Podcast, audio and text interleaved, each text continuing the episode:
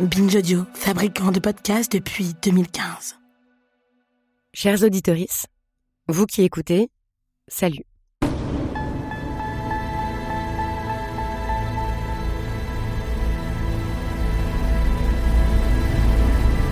Dans les couilles sur la table, ces dernières années, on a énormément parlé de violence, puisque c'est l'une des questions qui m'obsède. Pourquoi tant de violence? Et pourquoi tant de violence masculine Plus de cinq ans après le début de la vague MeToo, nous sommes collectivement en train d'ouvrir les yeux et les oreilles.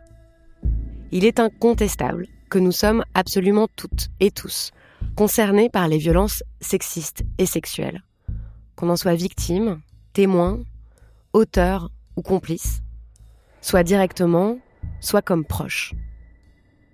Et face à toutes ces violences, nous avons collectivement et individuellement besoin de justice, de compréhension et de réparation. Il est aussi maintenant évident que les réponses apportées par les institutions policières et judiciaires ne sont pas à la hauteur, pour plein de raisons. Alors, que faire? Explicitement ou indirectement, cette question nous percute. Chacun, chacune, nous sommes, je le crois, traversés par des tensions vertigineuses. Par exemple, que faire avec ses proches lorsqu'ils sont accusés? Les soutenir ou rompre les liens? Est-ce qu'il faut remplir les prisons ou les fermer? Ceux qui ont bousillé nos vies, que faudrait-il en faire? Fomenter des plans de vengeance ou essayer de les comprendre? Parler avec les violeurs ou les exclure à jamais? Nier ou reconnaître, finalement, ce qu'on a fait? Pourquoi la justice a les yeux bandés Qui juge Comment pardonner Comment être juste Comment avancer Comment juger Que faire Rêver d'expéditions punitives ou méditer sur la non-violence Se battre ou pardonner Punir ou réparer Bref, comment nous faire justice Une fois par mois, je vous propose donc d'écouter une discussion avec celles et ceux qui ont longuement travaillé ces questions. Des juges, journalistes, psy, philosophes et autres personnes expertes. Elles sont toujours enregistrées en public parce que je trouve que le sujet s'y prête et qu'on peut discuter ensuite. Nous faire justice. Premier épisode. La première rencontre que vous allez écouter a eu lieu à la fin des premières assises nationales contre les violences sexistes et sexuelles à Nantes, fin novembre 2022. C'était un événement impressionnant et utile qui a rassemblé nombre d'ateliers, de conférences et de discussions, à la fois pour les professionnels et le grand public, et ce à l'initiative, entre autres, de la maire de Nantes. C'était, je crois, une première en France, et j'espère qu'il arrivera de nouveau. Le cycle Nous faire justice commence avec la journaliste, essayiste et activiste Lorraine Bastide. D'abord parce que Lorraine Bastide consacre une partie de son dernier essai, Futur, aux questions de justice, notamment dans un chapitre dont le titre formule un vœu, un programme magnifique. Nous serons réparés. Ensuite, parce qu'elle a, dans son podcast La Poudre, consacré tout un cycle de réflexion à MeToo en huit épisodes où elle a reçu et écouté dix lanceuses d'alerte sur les violences sexuelles. Et enfin, parce qu'elle a été à plusieurs titres directement concernée par ces violences et qu'elle en tire des réflexions d'une lucidité et d'une force que je trouve salutaire. Je précise que Lorraine Bastide et moi sommes camarades et amis, de ces amis avec qui on peut aussi ne pas être d'accord, tout en se soutenant et en s'écoutant toujours. Bonne écoute. Bonjour à toutes et à tous. Salut Lorraine Bastide. Salut Victoire Toyon.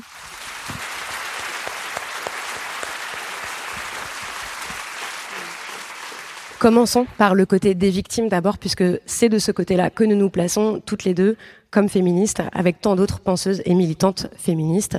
D'abord, en quelques mots, est-ce que tu peux euh, nous dire quel est le sentiment qui prédomine pour toi quand tu penses à tous ces récits de victimes que tu as écoutés, quand tu penses à ce qu'est MeToo? MeToo, c'est difficile. MeToo c'est violent, MeToo c'est dur. Je pense que vous êtes nombreux et nombreuses ici à peut-être avoir ressenti ce que j'ai pu ressentir tout à l'heure en assistant à des conversations, des petites accélérations cardiaques un peu bizarres, des petits malaises, des petites nausées. Quand on parle de violence, notamment de violence sexuelle, on parle de traumatisme. On parle de choses euh, qu'on finalement on est très peu nombreux à pas avoir euh, vécu dans, nos vies, voire dans nos enfances. Et donc ce sont des sujets qui sont par définition euh, évités dans la société. Et je pense que MeToo, ça a été d'abord, en tout cas pour moi et à mon avis pour beaucoup d'autres personnes, la prise de conscience en fait de, toutes ces zones de silence qui existaient à l'intérieur de moi, de tous ces actes sexuels que j'avais pas forcément cherché à catégoriser comme consenti ou non consenti dans ma vie. Et puis d'un seul coup, euh, bah, un événement médiatique surgit qui m'oblige à faire ce tri, à me rendre compte que c'est pas joli à voir. Et donc je pense que euh, ça m'a d'abord sidéré, moi, MeToo. Et que j'ai euh, j'ai vu, j'ai lu beaucoup beaucoup de témoignages euh, déjà parce que voilà je suis une citoyenne euh, je consomme les médias et je pense que tout le monde en a vu on a lu. Enfin pas tout le monde apparemment il y a des gens qui n'ont pas entendu parler de MeToo en France on dirait. Mais aussi en tant que journaliste en tant que féministe avant de pouvoir moi-même euh, faire un regard rétrospectif. Donc voilà je dirais que le premier sentiment c'est ça ce sentiment de sidération et puis ce et puis ce mal-être en fait qui est instantanément réveillé quand on parle de violence sexuelle et dans ton livre, tu racontes ça, à quel point ça a été difficile à écrire, euh, ce malheur-là. Et puis tu as aussi cette formule où tu dis euh, MeToo m'épuise. Ouais. Parce que euh, ben, tu, as, tu as lu, tu as entendu ces témoignages, tu as organisé euh, tout un volet de ton podcast, La Poudre, pour une série d'entretiens avec les lanceuses d'alerte qui ont dit Moi aussi. Est-ce qu'au bout de toutes ces paroles entendues, tu peux dire si le fait d'avoir parlé, d'avoir témoigné comme elles l'ont fait, euh, donc dans tes invités, il y avait par exemple euh, Pauline Ekambi, il y avait euh, Vanessa Springora, Sandrine Rousseau, Flavie Flamand, Christine Angot, Chanel Miller. Est-ce qu'au bout de toutes ces paroles entendues, tu peux dire si témoigner c'est plutôt un soulagement ou alors est-ce que c'est un sacrifice? Moi, je le vois comme un sacrifice. Alors, je, dis MeToo m'épuise euh, dans le livre en particulier pour une raison, c'est cette euh, façon dont on a de toujours et encore et toujours et encore faire raconter leur viol aux personnes victimes. Enfin, moi, je suis très critique des médias. J'ai lancé la poudre par euh, profond énervement vis-à-vis des grands médias euh, qui non seulement n'invitent pas les femmes, mais quand elles les invitent, euh, leur coupent la parole euh, systématiquement. Et je trouve que sur MeToo, évidemment, il y a des journalistes incroyables. Marine Turquie était là hier, et enfin Marine Turquie, quoi. Mais à part quelques exceptions, vraiment la façon dont MeToo a été traité dans les médias, c'est une, une catastrophe en fait. Il y a une forme, je trouve, de sensationnalisme à beaucoup d'endroits. Et surtout, voilà, moi, ce qui me choque, c'est cette façon dont on a de toujours, toujours, toujours commencer une interview avec une lanceuse d'alerte en disant alors racontez-nous ce qui s'est passé. Mec, elle a écrit un bouquin. Elle en a parlé à la police. Elle est dans une procédure judiciaire. Elle t'a pas besoin, en fait, de ce récit-là. Il y a tellement d'autres questions à poser autour. Et c'est pour ça que j'ai créé ce cycle, euh, moi aussi, après, avec des lanceuses d'alerte qui avaient parlé un an, deux ans, trois ans auparavant, pour voir finalement euh, ce qu'il ce en restait. Et euh, aucune d'entre elles je pense, ne m'a dit quelque chose du genre Ah, j'ai tellement bien fait, ça va grave mieux. Pas une. Pas une. C'est une, lessiveuse. Euh, elles sont rentrées dans, le programme essorage final de la machine à laver en faisant ça, quoi. Parce qu'évidemment, la première réaction de la société quand une femme raconte avoir été victime de violence ou une personne, c'est euh, est-ce que c'est vrai? Est-ce que c'est vrai? C'est pour ça qu'on fait raconter en boucle. Et c'est pour ça qu'on va jamais au bout, en fait, de, de l'analyse de ce qui s'est réellement produit et de tout le système qu'il y a derrière. Donc il y a évidemment euh, la remise en question euh, de leurs paroles, euh, le traitement médiatique sensationnaliste dégueulasse, évidemment le cyberharcèlement qui va toujours avec quand on porte des idées féministes dans l'espace public. Et je crois que ces lanceuses d'alerte, enfin moi je tiens à les appeler comme ça parce qu'elles ont vraiment eu cette fonction socialement. Elles sont allées en première ligne dans l'espoir profond, réel que les choses changent. Et malheureusement, j'ai l'impression que les choses n'ont pas changé à la hauteur de leur sacrifice. Tu as même cette formule dans le livre où tu dis euh, que les jours euh, pessimistes, euh, tu as la vague impression qu'en fait, tous ces sacrifices de notre santé mentale, tout ce temps, cette énergie, etc., bah, le résultat, c'est peut-être que les mecs ont un peu plus peur et peut-être les jeunes baisent un peu mieux. Voilà. Ouais, c'est comme ça que je résume les choses. C'est pas, c'est pas rien, hein, mais c'est pas la révolution anthropologique qu'on attendait, je crois. Bon, à la fois, ça fait cinq ans, c'est beaucoup, et puis c'est pas beaucoup. Alors, euh, je crois que tu peux aussi avoir euh, des jours euh, optimistes, il me semble, face à ça, quand on remet dans une perspective historique ce qui est en train de ça se passer. Ça fait que cinq ans. Ouais. à la fois euh, ce que tu pointes là, c'est-à-dire euh, la lenteur de la prise en compte médiatique et puis le fait qu'on re-questionne encore et encore la parole des femmes, ça empêche aussi d'aller plus loin, d'aller se poser des questions qui sont elles aussi importantes. Par exemple, tu dis on est obligé, par exemple, de dire qu'il faut croire les victimes tout le temps, tout le temps, tout le temps, parce qu'en fait, la parole est tellement remise en question que on ne peut pas revenir là-dessus. Donc, on n'arrive pas à dire, par exemple, qu'il faut peut-être pas croire tout le temps, tout le temps ce qu'on dit. Est-ce que tu veux élaborer sur, sur ça? Alors, c'est simple. Tous les hommes célèbres, on va dire d'ailleurs, les seuls qui été véritablement médiatisés, qui ont été visés par des accusatrices pour euh, viol, euh, agression sexuelle ou harcèlement, etc., tous, tous, sans la moindre exception, ni. Et ça, c'est quand même hallucinant. Euh, même PPDA, où il y a quand même une accumulation de témoignages absolument. Euh, enfin voilà, il y a vraiment beaucoup, beaucoup, beaucoup de femmes qui ont parlé ensemble, qui, qui racontent la même chose en boucle. C'est quand même compliqué de penser que c'est faux. Ils va les attaquer en diffamation. Ce recours à la diffamation, c'est un procédé qu'on retrouve, euh, voilà, systématiquement. Euh, on l'a retrouvé, Beaupin l'a utilisé il y a déjà des années. voilà, Hulot, pareil. Mon Dieu, c'est faux, elle mente, etc. Donc c'est quand même assez incroyable de voir que systématiquement rentrer en fait dans les médias en disant j'ai été victime de viol, c'est devoir se battre pour prouver qu'on ne ment pas. Et d'ailleurs, parfois se battre au point d'y consacrer sa vie entière. Enfin, je, parle aussi de San Van Roy, qui est une des principales euh, personnes qui a parlé contre Luc Besson dans l'espace public. Elle a littéralement repris ses études de droit pour devenir avocate. Elle est en train de consacrer sa vie entière à, à devoir laver son honneur parce qu'on lui répète qu'elle ment. Donc, évidemment, je pense que c'est pas un hasard, en fait, si euh, l'une des phrases les plus importantes qui a émergé très rapidement dans nos milieux féministes, c'est je te crois. Euh, on l'a vu euh, affiché sur les murs par les. On l'a chanté en manif. On l'a chanté en manif. voilà, les, les, coloreuses féministes l'ont beaucoup écrit. nous toutes, et notre amie commune Caroline de Haas aussi nous a appris à toujours dire ça en premier à une victime qui vient nous voir. C'est extrêmement important parce que on sait que derrière, dans la société, tout le monde lui dit tu mens. Euh, je pense que c'est aussi pour ça que la notion de sororité a été aussi euh, importante ces cinq dernières années. Euh, on a énormément insisté pour sur la sororité parce que finalement, j'ai l'impression que parmi les, rares effets bénéfiques concrets de MeToo, il y a eu quand même cette consolation qu'on a trouvée à plus être seule. Et je pense que parmi toutes les femmes avec lesquelles j'ai parlé, ce qui revient le plus souvent, ce que m'a dit par exemple euh, Flavie Flamand, euh, c'est ou, les victimes de PPDA, c'est cette idée de bah oui, mais en fait, oui, c'est violent dehors, oui, je me fais cyberharceler, oui, euh, mon, mon agresseur dit que je mens, mais maintenant, je suis pas seule, j'ai des sœurs qui me croient. Et je pense que cette sororité là, elle a été en fait une consolation, une réparation extrêmement forte. Donc voilà, on est obligé de dire je te crois. Sauf que, historiquement, parfois, l'accusation de viol a été utilisée par des femmes, par exemple à des fins racistes. Le mythe de l'homme noir qui viole les femmes blanches a engendré énormément d'accusations euh, fallacieuses aux États-Unis. Euh, en 2021, en Virginie, un juge a gracié à titre euh, posthume sept hommes noirs qui avaient été condamnés à mort en 51 pour le viol d'une femme blanche qu'ils n'avaient pas commis. Ça existe. C'est rarissime mais ça existe. On estime que c'est à peu près 2% des accusations de viol euh, qui relèvent du, mensonge. Donc c'est vraiment minime. Mais je trouve que c'est compliqué de ne pas, un moment, aborder cette question-là. Parce qu'il serait complètement euh, naïf d'imaginer qu'il n'y a pas d'impact, en fait, de MeToo sur euh, le racisme. Si on a une perspective intersectionnelle sur les choses, euh, MeToo a forcément un impact différent pour les hommes blancs que pour les hommes racisés. Mais ça, l'espace pour avoir cette possibilité de le dire est tellement... Il n'existe pas en fait. On n'a pas le droit à la complexité, on est privé de cette complexité parce que la compréhension son, dont on parle quand on parle de viol est complètement erronée.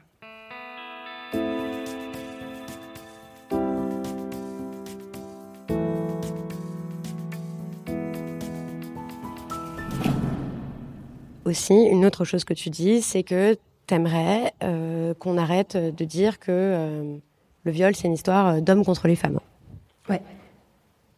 Et ça, on a eu beaucoup de mal en fait à le faire entendre, etc. du point de vue, je veux dire, dans l'espace public, c'était un axe de, militantisme en fait de rappeler que la majorité, l'immense majorité des auteurs de, violences sexuelles sont des hommes et les victimes des femmes et des enfants. Mais du coup, on n'arrive pas non plus à rendre justice et à faire justice à, à d'autres victimes, à d'autres situations. Ouais. Alors ça, bon, il y a, y a, beaucoup à dire euh, sur, sur cette idée. Et il y a, pas longtemps, euh, j'ai vu passer une vidéo de Tarana Burke, qui est donc euh, la, la, véritable initiatrice de, de MeToo, qui est une travailleuse sociale afroféministe qui avait lancé ce hashtag bien avant. Hein, il y a 15 ans. Voilà.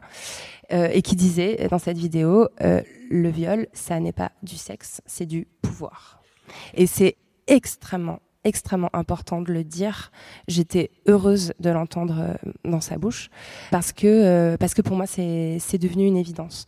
Euh, c'est devenu une évidence. Je crois en fait que évidemment comme beaucoup, j'ai longtemps envisagé le viol comme une violence qui s'exerçait euh, qui était exercée par les hommes sur les femmes, une violence en fait fondamentalement même hétérosexuelle, j'ai envie de dire, euh, parce que nourrie euh, bah, par la, culture du viol et, et, et les images dont j'avais été abreuvée depuis mon enfance. Et puis, je pense que j'ai eu un moment de basculement au moment de MeToo inceste, qui est arrivé bien plus tard que MeToo, qui a mis, je crois, au moins trois ans à émerger. Ça fait ouais, 2020, je crois. Et eh bah oui, 2020, au moment de la publication de La Famille Agrandée de Camille, Kouchner. Et donc avec MeToo Inceste, euh, bah, on s'est rendu compte qu'il y avait une catégorie euh, qui était euh, visée par le viol, qui était vraiment très lourdement victime de viol. Cette catégorie, c'est les enfants. Cette catégorie n'est pas genrée. Euh, il y a un peu plus de petites filles euh, victimes. Alors je vais évidemment préciser les chiffres, tu as raison, ils sont, ils sont très importants. Mais au moment où MeToo Inceste a commencé à émerger, d'un seul coup, il y a un truc qui s'est produit euh, que j'ai vu arriver dans mes DM et dans mes mails, des messages d'hommes qui avaient été victimes de viols dans leur enfance. Alors j'étais habituée à en voir affluer depuis longtemps, mais, mais émanant de femmes. Et d'un seul coup, je me suis dit, mais c'est quand même hallucinant, il y en a beaucoup. Euh, et avoir aussi dans mon entourage euh, des, des, hommes dont je pouvais pas soupçonner un seul instant, euh, qui d'un seul coup euh, me parler d'inceste, alors avec énormément de difficultés et en, et en étant euh, évidemment marqué par les mêmes, euh, les mêmes caractéristiques en fait que les victimes de viol, euh, femmes, enfin voilà, ce, le stress post-traumatique, l'amnésie qui fait qu'on peut prendre peut-être 20, 30, 40 ans à se rappeler d'une violence qu'on a subie. Et je crois que les chiffres de l'ONU officiels, en gros, les, les, violences sexuelles dans l'enfance, inceste ou pas inceste, c'est un garçon sur 13 dans le monde et c'est une fille sur 5 dans le monde. Euh, voilà. Et apparemment, 30% des victimes d'inceste euh, seraient euh, des garçons. Donc c'est ça, ça existe en fait. Et puis en creusant, on se rend compte aussi que le viol, par exemple, il est utilisé dans les guerres. on a tous entendu ce qui se produit actuellement en Ukraine, où le viol est utilisé comme arme de guerre par l'armée russe. On sait qu'il y a des centaines de femmes qui sont prisonnières, qui sont violées parfois même jusqu'à la mort, mais il y a aussi des hommes qui subissent des sévices sexuels, beaucoup de résistants ukrainiens euh, qui subissent des sévices sexuels. On sait qu'on viole dans les prisons, on sait que la police utilise aussi euh, le viol comme un outil de contrôle social sur les populations euh, pauvres ou racisées. Enfin bref, le viol, c'est un outil qui est utilisé par les dominants pour mettre de l'ordre de l'obéissance pour apprendre l'ordre du monde aux dominés. Et, personne ne m'a n'a mis des mots plus justes pour ça, à mon avis, que Dorothée Ducy, euh, dans ce livre euh, de 2013, Le perso de domination, qui parle de l'inceste et, et, qui explique ça, en fait. L'inceste, c'est une mise au pas.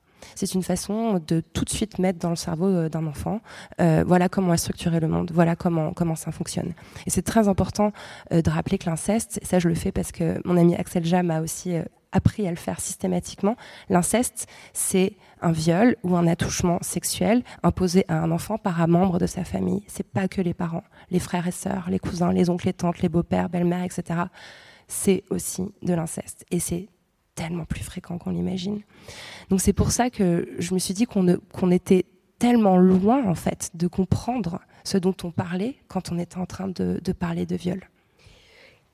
Et donc que dans ces cercles euh, d'écoute, dans euh, notre façon de l'envisager, bah, il s'agit aussi euh, d'inclure les hommes qui, sont, qui ont été victimes eux aussi de, de violences, au même titre que nous.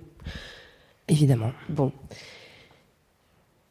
Après avoir dit ça, tu dis, et non seulement on a besoin d'inclure les hommes qui ont été victimes, mais je pense qu'il va être temps aussi, et tu l'écris, je veux qu'on parle du viol avec les violeurs. Bon, I know. Ok pas dans une empathie avec les dominants, mais tu vas expliquer pourquoi tu dis ça, euh, pourquoi tu veux qu'on parle du viol avec les violeurs, bien qu'en face, ce soit quand même le, grand mur du déni, euh, puisque tu l'as rappelé, et, euh, et on l'a vu aussi hier dans une enquête parue donc le 25 novembre sur Mediapart, que sur les 100 affaires les plus médiatisées de VSS, sur les 100 personnes mises en cause, bah, personne n'a jamais rien reconnu, sauf deux peut-être un petit peu qui ont commencé à esquisser des aveux. Mais bon, en fait, l'écrasante majorité des personnes qui sont mises en cause euh, contestent euh, les faits reprochés. Euh, et toi, t'écris, bah moi je veux qu'on parle du viol avec les violeurs, et tu dis que tu voudrais corneriser DSK, PPDA, Polanski, les uns et les autres, qu'on les assoit et qu'on leur demande pourquoi et qu'on les interviewe vraiment. Alors, pourquoi tu dis ça et comment tu ferais? Comment tu t'y prendrais? Qu'est-ce que tu veux leur dire tellement? Bah, en tout cas, euh, je trouve que justement la réponse est dans la question. Je veux dire, si on est face à cette négation massive, c'est qu'il y a quelque chose qui ne va pas dans la méthodologie. Je veux dire, on, sait que c'est vrai, on sait que c'est arrivé. Euh, comment ça se fait qu'on en soit encore au stade? Moi, vraiment, je m'en suis rendu compte en écrivant euh, mon chapitre. J'étais là. Mais on l'a entendu, Weinstein, il a dit des trucs, non? Il a fait des. Bon, Manchine a été, a été condamné, hein, rappelons-le. D'ailleurs, c'est un des rares qui a été véritablement condamné. Euh, mais il a jamais. On a eu euh, le, le, le, débrief euh, de DSK. Je veux dire, euh, enfin voilà, c'était intéressant. on aimerait bien savoir dix ans plus tard ce qu'il ce qu'il pense de cette affaire, ce qui s'est passé, ce qu'il pourrait nous, nous expliquer le viol de Nafissatou Diallo, qui elle a, a parlé avec le recul, mais jamais. On n'a jamais entendu Beaupin, enfin bref, etc. Donc, alors, il serait faux de dire qu'on n'entend pas ces hommes. Parce que, par exemple, ils vont aussi euh, parfois orchestrer leur prise de parole à la Nicolas Hulot, euh, parce qu'il suffit d'un coup de fil à TF1 pour avoir le 20h, et venir dérouler leur communiqué de presse, un, discours complètement balisé par avocat, etc. Évidemment, ils produisent des communiqués de presse. Évidemment aussi, ils nous font des films, euh, j'accuse de Polanski, etc. Mais il n'y a pas de dialogue. à aucun moment, j'ai l'impression qu'on peut lui dire, attendez, la femme dit ça Qu'est-ce que vous répondez à ça? Attendez, mais ce jour-là, exactement, si c'est faux, il s'est passé quoi? Enfin, je, je, je, me demande euh, ce qui se produirait si ce dialogue avait réellement lieu et si, peut-être, justement, en proposant ce dialogue, on sortirait pas de cette, euh, de cette dénégation, en fait, permanente. Et et ça fait glisser vers autre chose. Les violeurs ne sont pas des monstres, on le sait. Adèle Haenel l'avait dit euh, sur Mediapart, ça a été dit de nombreuses fois aujourd'hui. Il n'existe pas une catégorie euh, de, de, personnes déviantes à la moralité euh, désastreuse qui seraient des prédateurs tapis dans l'ombre qu'on pourrait aller chercher à la pince à épiler, enlever de la société et pouf, le monde est beau. Non, euh, le, viol, la violence, c'est quelque chose de systémique. Ça peut concerner absolument tout le monde. Et finalement, ce discours qui consiste à, rendre euh, les violeurs, les agresseurs euh, comme des, des, monstres, quoi, des, des, personnes déviantes, terribles, etc., abominables, les oblige à nier complètement en fait les faits qui leur sont reprochés.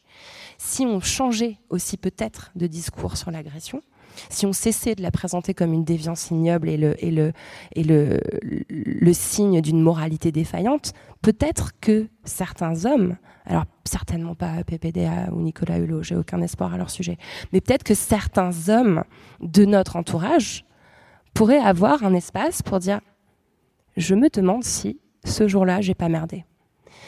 Il n'y a aucun espace aujourd'hui pour la rédemption et le pardon. Il n'y a aucun espace aujourd'hui pour que un homme ou une femme euh, ayant commis une violence sexuelle ou non, pour pouvoir dire je crois que j'ai fait de la merde et j'aimerais réparer. Cet espace n'existe pas. Et je pense que cet espace ne peut pas se créer sans une forme de dialogue. Alors sur le comment, vraiment, je veux pas être la personne qui va interviewer euh, Polanski. Franchement, je te laisse le dos si tu veux je suis pas, je suis pas à fond, mais mais je suis sûre que il y a des façons de faire, mais dans un monde euh, évidemment euh, qui n'existe pas je, dis ça dans un monde qui n'existe pas. Euh, j'ai écrit un livre qui s'appelle Futur. Euh, je suis en train de, de projeter dans un, dans oui, mais ce serait une, une, bonne idée de fiction, en fait. Je, je, sais que c'est un fantasme qui est partagé par beaucoup. Euh, voilà, d'avoir un modèle un, un jour une, en théâtre, ce serait incroyable d'avoir ça, ou je sais pas, ou quelque part. Non, parce qu'en théâtre, ça ferait peut-être trop performance. Mais disons, une série vraiment réaliste où quelqu'un reconnaît tout ce qu'il a fait en fait, du début à la fin. Euh, évidemment, on va pas l'attendre parce que si on attend ça pour être réparé, on le sera jamais. Mais euh, en tout cas, on en a besoin. Et à mon avis, c'est pour ça que ça fait tellement de bien de lire des lettres comme Pardon de Evansler, par exemple. Voilà. Dans d'autres cas, en France, je pense à, la lettre qu'avait écrite Caroline de Haas à destination de, Jean-Luc Mélenchon pour lui dire en fait, ce serait bien que tu dises telle ou telle chose concernant ton pote Adrien Quatennens. On attend ça de toi. On attend que tu reconnaisses tes erreurs et tout. Mais c'est vrai qu'il n'y a pas de culture de la reconnaissance de sa responsabilité, euh, en particulier évidemment euh, euh, chez les hommes, puisque, comme le disait le, théoricien Léotier Vidal, la masculinité, c'est aussi le fait d'apprendre à ne pas rendre de compte, en fait. Et la domination, en général, c'est le fait d'apprendre à ne pas rendre de compte. On ne se sent pas redevable, en fait, de quoi que ce soit. Mais effectivement, on en a besoin. Et tu dis aussi que ça nous aiderait d'avoir des modèles de mecs qui font ça. Je t'ai entendu le dire à Frédéric Becbédé, par exemple, dans une interview quand tu l'as rencontré j'ai pas trop, j'ai pas trop médiatisé le fait que j'étais allée euh, dans son émission. Donc merci de m'avoir fait faire ce coming out, Victor. Écoute, bah attends, je l'ai pas euh, mis sur Instagram. Ah oui, c'est vrai. Ah pardon, ah, d'accord. Bon, Mais bah, non, t'excuses pas, c'est cool, c'est cool que tu l'aies écouté parce que c'était intéressant comme échange. Oui, enfin, oui, bah oui, oui.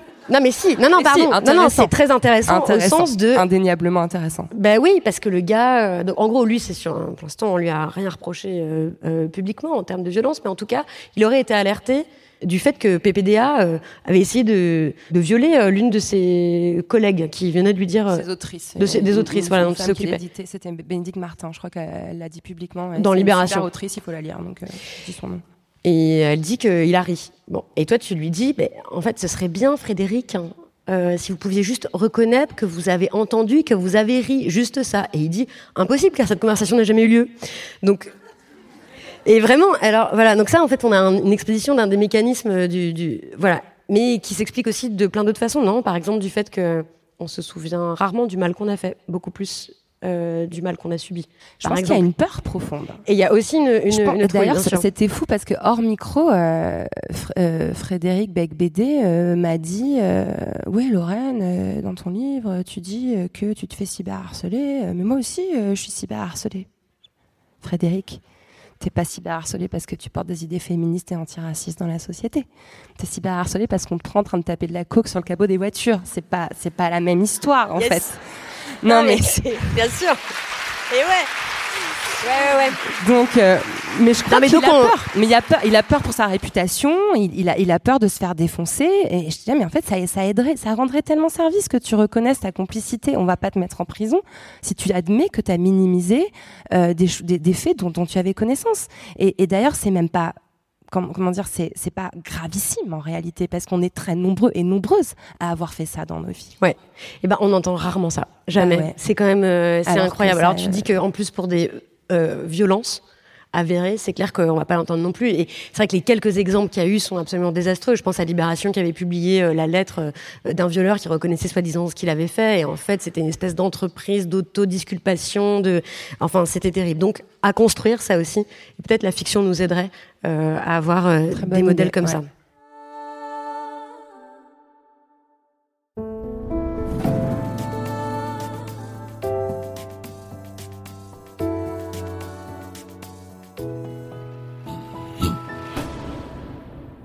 Il faudrait arriver à parler des violences avec euh, ceux qui les commettent, euh, qui les reconnaissent.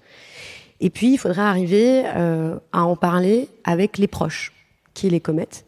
Et une fois, tu m'as dit, bah oui, mais en fait, quand tu as un ami qui commet une violence, ça reste ton ami factuellement. Enfin, je veux dire, voilà. Ça veut pas dire que forcément tu veux rester ami avec lui, mais mais en tout cas, tu as un lien avec cette personne. Et évidemment, quand je disais en début qu'on est tous concernés, puisqu'on sait que la majorité des violences sont commises par des personnes que nous connaissons, donc euh, il est évident qu'on a des proches qui commettent des violences. Et donc, ça nous pose un problème euh, éthique, ça nous pose un problème euh, moral, ça nous pose un problème euh, très concret. Et tu écris qu'on est très nombreuses à avoir été confrontées à ce cas de figure ces dernières années, d'être alertées en disant cet homme que tu fréquentes, cette personne a commis tel ou tel fait, etc. Qu'est-ce qu'on fait en général? On coupe les liens avec cette personne. Et toi, t'écris eh ben, il me semble que cet homme, on ferait mieux d'aller le voir, de lui expliquer ce qu'on sait, ce qu'on comprend de son attitude, lui glisser des pistes pour réparer sa victime, pour changer, pour évoluer. Wow, est-ce que tu l'as déjà fait? Oui. Ok. Et parce que moi, dans ma famille, il y a plein de mecs violents.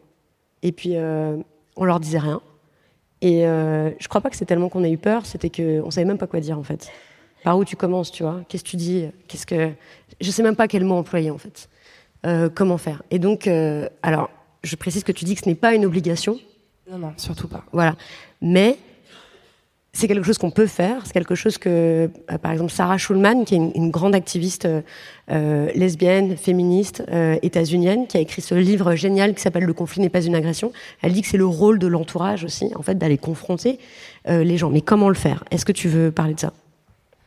Euh, bah, c'est en tout cas une question euh, très compliquée et je pense que c'est probablement le passage de mon livre qui suscite le plus de réactions, euh, euh d'incompréhension, voire de colère. Bah oui, parce que j'en parlais avec une copine, elle était là, et ça suffit. Hein. Déjà qu'en fait, moi, je dois me coltiner mes proches victimes, ma douleur et tout. Qu'est-ce que je vais aller encore m'occuper de mon mm. pote le violeur? Ça va pas ou quoi? Mais d'ailleurs, dans, dans la... Non, mais c'est... Tout, à, l'heure, Anne-Cécile Meilfert parlait de ce concept que je connaissais pas. Je vais aller creuser parce que ça a l'air passionnant. Himpathie. Où genre, en fait, ah les, femmes ont toujours cette espèce de truc de, de, de systématiquement vouloir donner de l'empathie, de la compassion aux hommes dans leur entourage, y compris les hommes, les auteurs de violence. Ah et Anne-Cécile disait eh, d'abord euh, vos gueules, euh, self-care, on s'occupe de soi, et après, s'il nous reste du courage, on y va. Euh, et c'est très important, je pense, de le préciser. D'ailleurs, il me semble que dans le livre, j'emploie est-ce qu'il n'est pas de notre devoir de le faire Écoute, il me semble qu'il est aussi de notre devoir de nous assurer que sa santé va bien. Eh ben, je pense que, cette phrase, j'aurais peut-être pas dû l'écrire comme ça. Ok.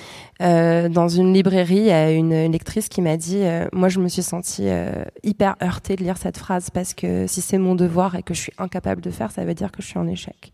Et je pense qu'elle a raison. Euh, j'aurais pas dû formuler les choses comme ça parce que ce que je pense profondément, c'est qu'on le fait si on le sent, euh, si on s'en sent capable. et je pense que j'ai parlé de devoir parce que justement, Sarah Schulman parle de devoir de réparation. Euh, et, pour le coup, elle, est, va plus loin que moi encore. Elle, pour elle, elle estime vraiment que c'est un devoir euh, en tant que tierce personne de toujours essayer euh, de, créer une conciliation et un dialogue.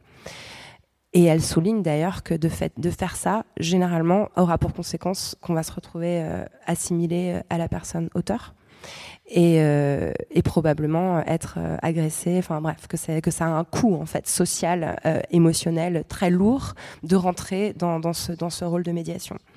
Et moi, je me demande, en tout cas, moi, j'ai pas envie de dire aux gens il faut faire ça. J'ai pas envie de dire aux gens c'est notre devoir. En revanche, moi, je suggère qu'aujourd'hui, moi, j'en suis capable probablement en raison euh, de privilèges dont je bénéficie, euh, mon privilège blanc, euh, mon privilège matériel, le privilège que j'ai d'être en thérapie depuis 17 putains d'années et de commencer à avoir un, un, certain contrôle sur mes émotions. Voilà, ma bonne santé, etc. Il y a énormément de choses qui font qu'aujourd'hui, bah écoute, ouais, je vais aller le voir.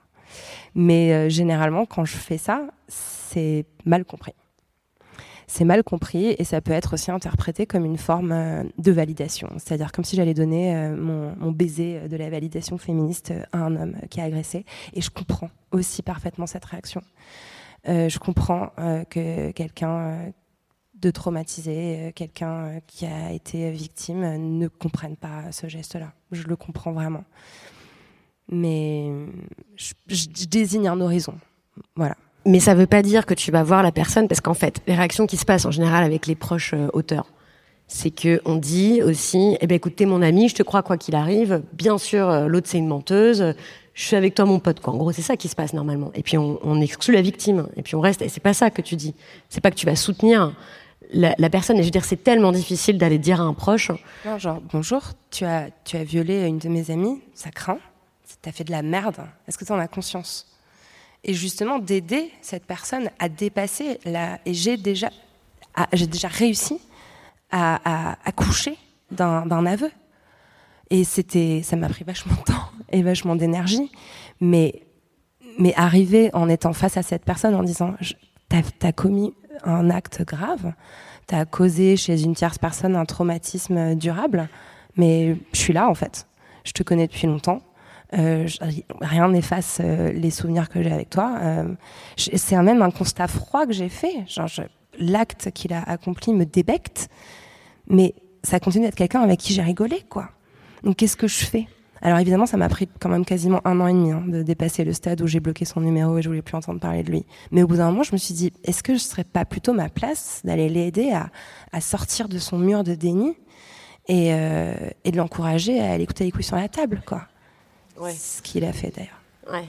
Évidemment, quand on entend ça, euh, on se dit mais quoi Est-ce que est-ce que euh, est-ce qu'on aide ces types à se victimiser en fait Encore une fois, parce que ça, on l'a entendu aussi beaucoup. Euh, je dirais, c'est des réactions qu'on a souvent. Je sais que ça va être un énorme travail, mais d'avoir une autre réaction que celle du type en général, les types qui écoutent les coups sur la table après m'écrivent des grandes lettres pour me dire qu'ils comprennent que c'est le patriarcat qui a agi à travers eux. Donc finalement, c'est pas vraiment eux.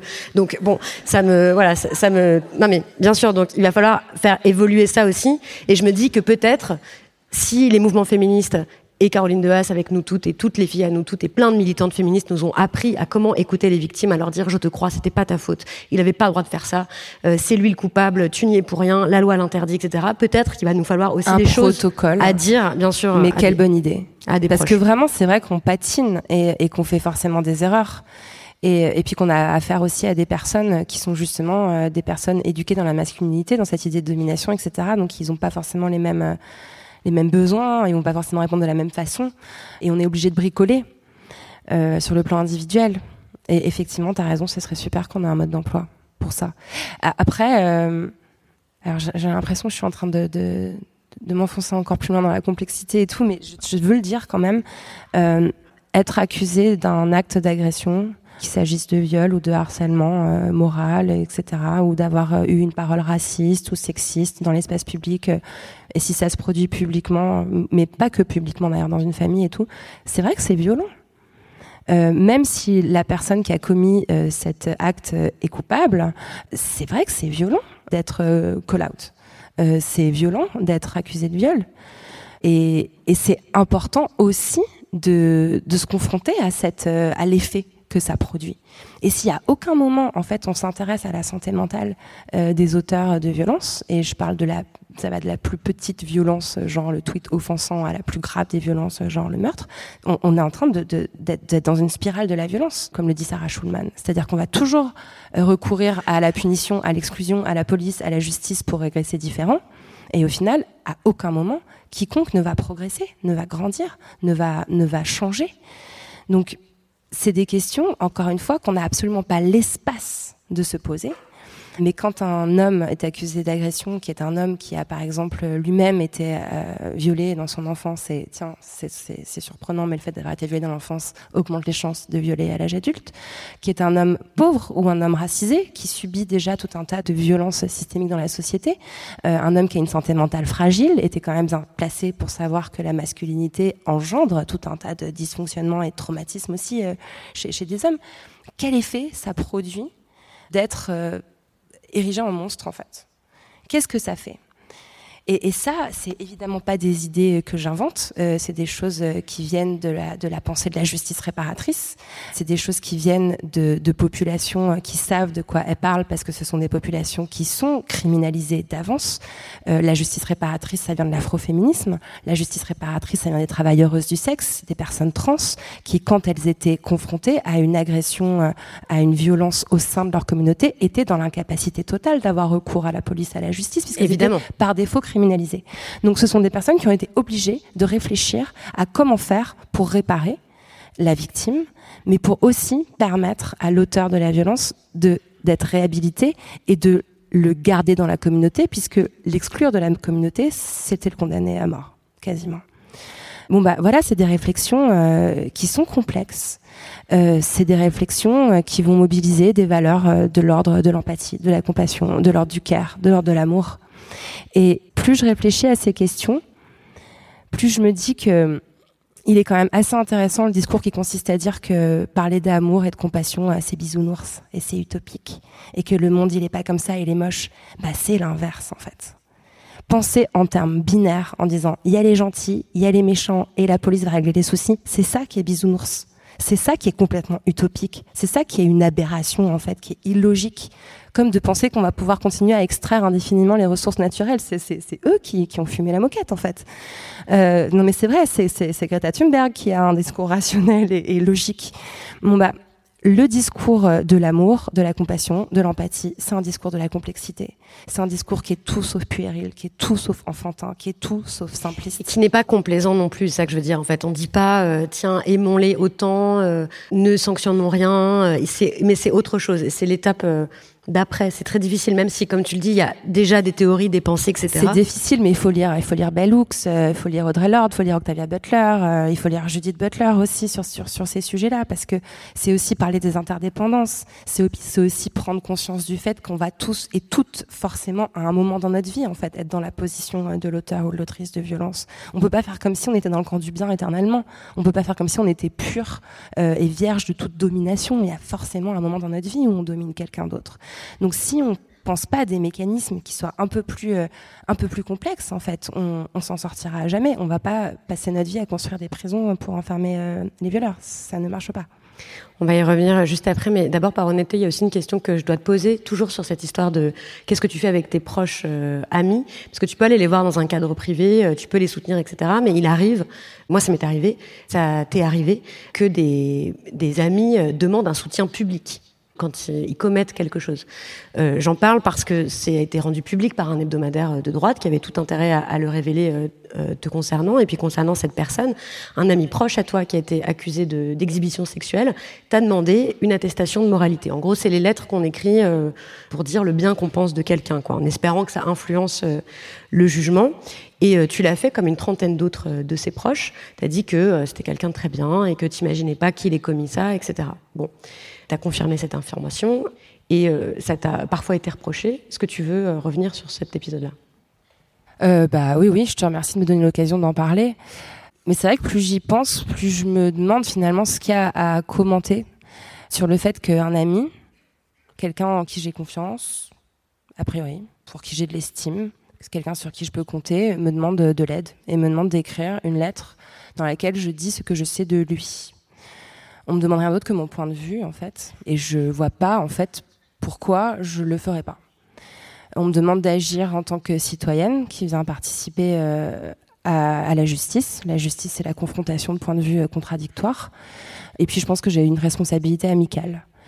Vraiment, je me suis interrogée sur le coup, qu'est-ce qu'il y a de juste? C'est comme ça que j'essaye de prendre mes, mes, décisions. Et franchement, ce qu'il y a de facile, c'est de laisser en vue. ou d'expliquer genre c'est vraiment très gênant ce que tu me demandes, je peux pas vraiment te permettre vu que je suis féministe dans l'espace public. Mais ce qui me semblait juste, c'était d'écrire cette lettre en disant bah oui, moi j'ai jamais observé de comportement répréhensible de la part de cet homme que je connais très bien. Et ça me paraît compliqué d'imaginer que c'est que ce soit quelqu'un qui puisse agresser. Je l'ai fait. Et je savais que je prenais un risque en le faisant. Là où c'est un cas d'école et où c'est super intéressant, c'est que effectivement, euh, alors je pensais pas euh, agir publiquement. Euh, je pensais agir dans le cadre euh, d'un procès administratif. Je pensais pas que ce serait forcément publicisé. Et qui publicise ça? C'est un un journal ultra conservateur le Point, qui passe sa vie à défoncer le mouvement MeToo et à défoncer des féministes, mais qui là, d'un seul coup, est très préoccupé euh, par ce procès euh, pour pour exhibition sexuelle, puisque l'homme accusé est un homme de gauche, un homme racisé, un homme qui a le soutien moral de plusieurs féministes, c'est du pain béni. Et c'est l'occasion, évidemment, de défoncer de la féministe.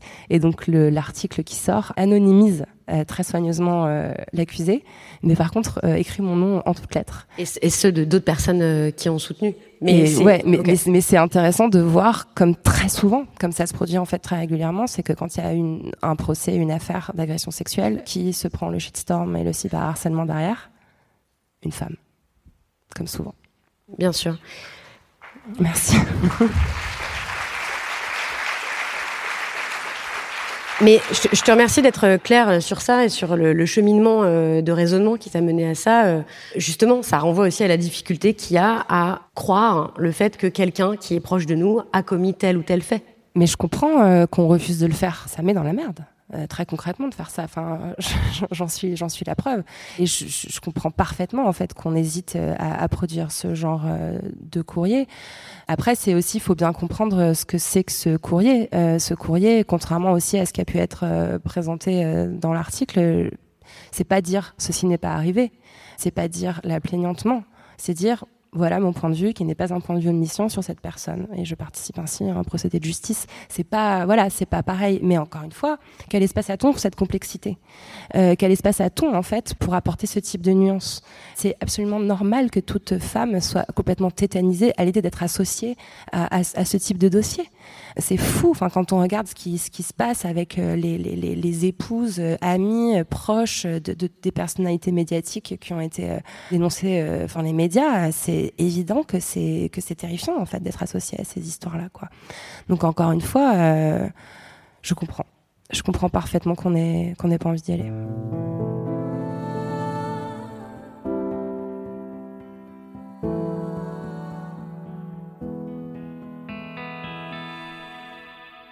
Et il y a encore quelque chose d'extrêmement important euh, que tu expliques euh, dans, ce chapitre-là.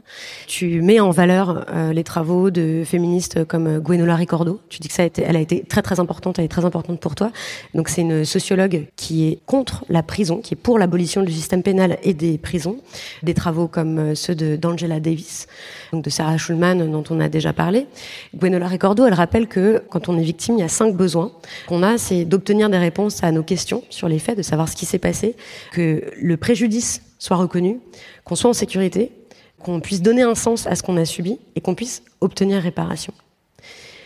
Et toi, tu t'inscris maintenant euh, dans ce mouvement féministe anticarcéral, euh, c'est-à-dire que tu es avec celles qui pensent qu'il ne faut pas envoyer les, violeurs en prison, en fait. Il ne faut pas construire euh, plus de prisons. Et tu expliques aussi que tu es arrivé par ce raisonnement euh, de façon euh, philosophique en considérant euh, que bah, y a tout un tas de choses qui ne sont pas possibles en fait avec la façon dont on envisage de solutionner ce problème des violences, c'est-à-dire que bah ouais, on va pas mettre 50 000 mecs en prison pendant 15 ans tous les ans, ça n'est pas possible car et eh bien, les prisons ne seraient jamais assez grandes. Les prisons françaises sont déjà remplies, remplies à, j'aurais dit, voilà. remplies, c'est mignon.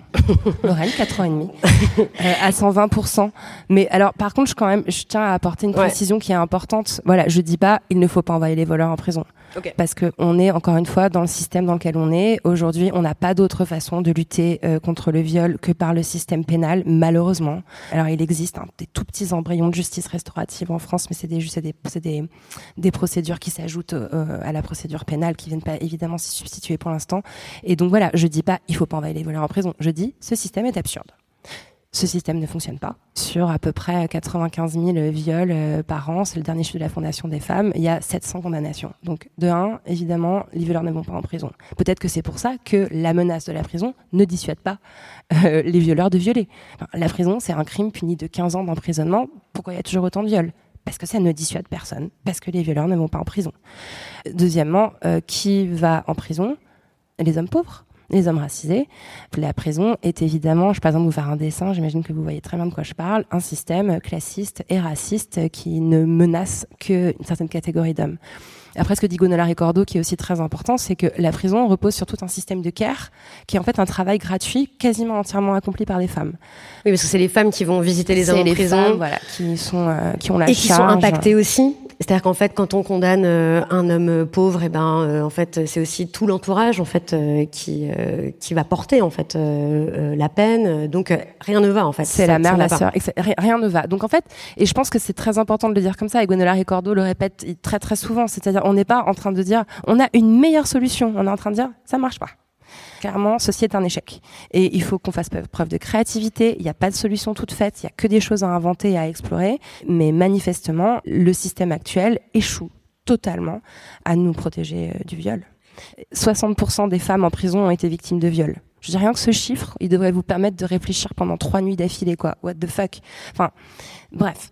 Donc ce système, de façon complètement concrète, ne fonctionne pas. Et, et, je sais où tu veux m'emmener et je sais que tu veux que je puisse en parler avant, avant la fin de l'épisode et, et j'ai envie d'en parler, donc euh, je te remercie de donner cet espace-là.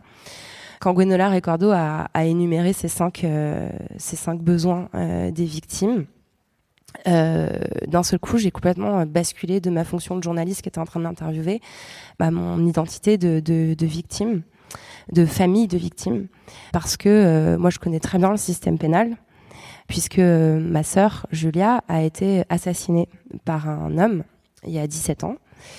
Euh, dans le cadre que de ce qu'on peut complètement qualifier d'un féminicide. C'était un homme qui la harcelait. Et donc j'ai assisté en tant que partie civile à deux procès au pénal, son premier procès et son second, puisqu'il a fait appel. Deux procès au cours desquels il a pris des peines de prison très lourdes, vraiment euh, assez euh, lourdes pour euh, quelqu'un qui a commis un seul meurtre. C'était vraiment souligné par les médias de l'époque, etc. Et j'ai eu besoin de Gonolari Cordo pour réaliser que j'étais zéro réparée en fait. Et que surtout, je me sentais pas en sécurité. Et que ça fait des années que je vis dans la hantise du jour où cet homme qui a tué ma sœur va sortir de prison.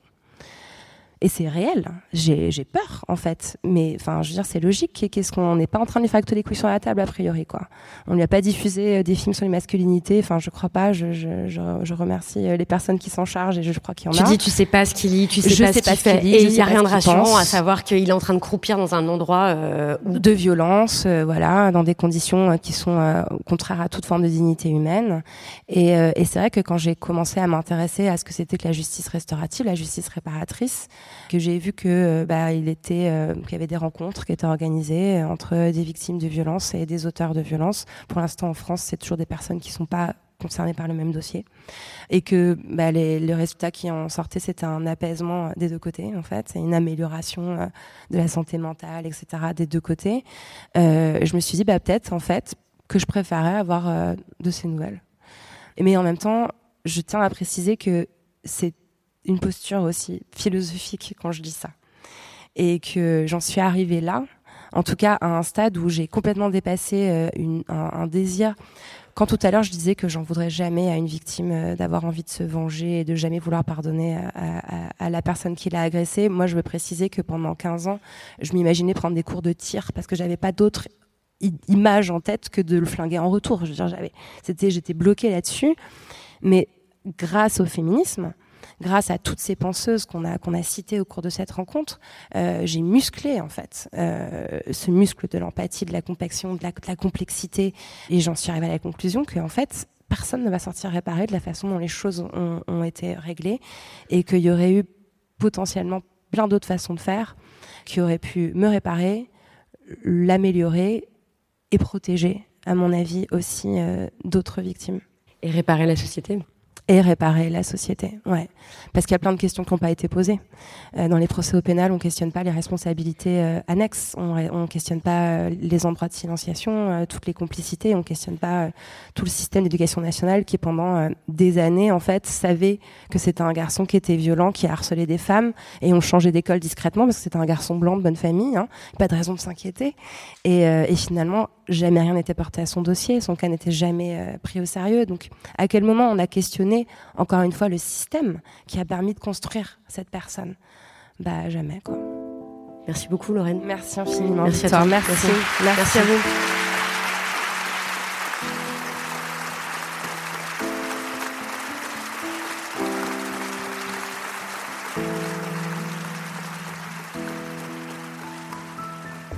Je vous remercie euh, toutes, chacun, chacune euh, pour euh, l'écoute. Et peut-être, avant de conclure, juste de quitter cette scène, je voudrais juste qu'on prenne, si vous êtes confortable avec ça, c'est ce que je vous propose, qu'on prenne juste quelques secondes pendant lesquelles on, crée le silence. Pas le silence qui nous étouffe, mais un silence qui permet de rêver, de respirer, et un silence qui serait en l'honneur de toutes les paroles qui ont été prononcées ici pendant deux jours en l'honneur euh, de nos capacités à tous d'écoute, d'empathie et de réparation.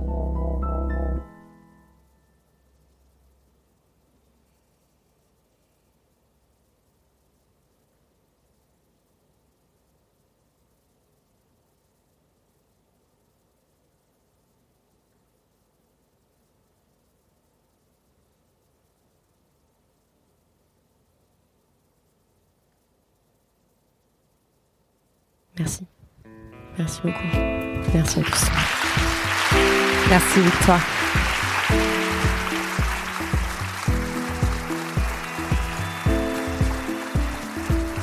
C'était le premier épisode de Nous faire justice, un cycle de discussion qui se tient en public dans des lieux, des festivals et des institutions partout en France. Si vous voulez nous inviter, écrivez-nous à l'adresse les couilles sur la table. Un grand merci à Lorraine Bastide, autrice entre autres du livre Futur aux éditions Alary et du podcast La Poudre à écouter sur Spotify. Un grand merci à l'organisation des assises nationales contre les violences sexistes et sexuelles de la ville de Nantes pour avoir permis la tenue de ce premier épisode. Quant à vous, chers auditeurs, qu'est-ce qui vous marque dans ce que vous venez d'entendre? Vous pouvez toujours nous interpeller sur les réseaux ou par mail, on vous lit. Nous, à l'issue de cet épisode, avec Naomi Titi, productrice de l'émission, on a repéré trois pistes pour nous faire justice.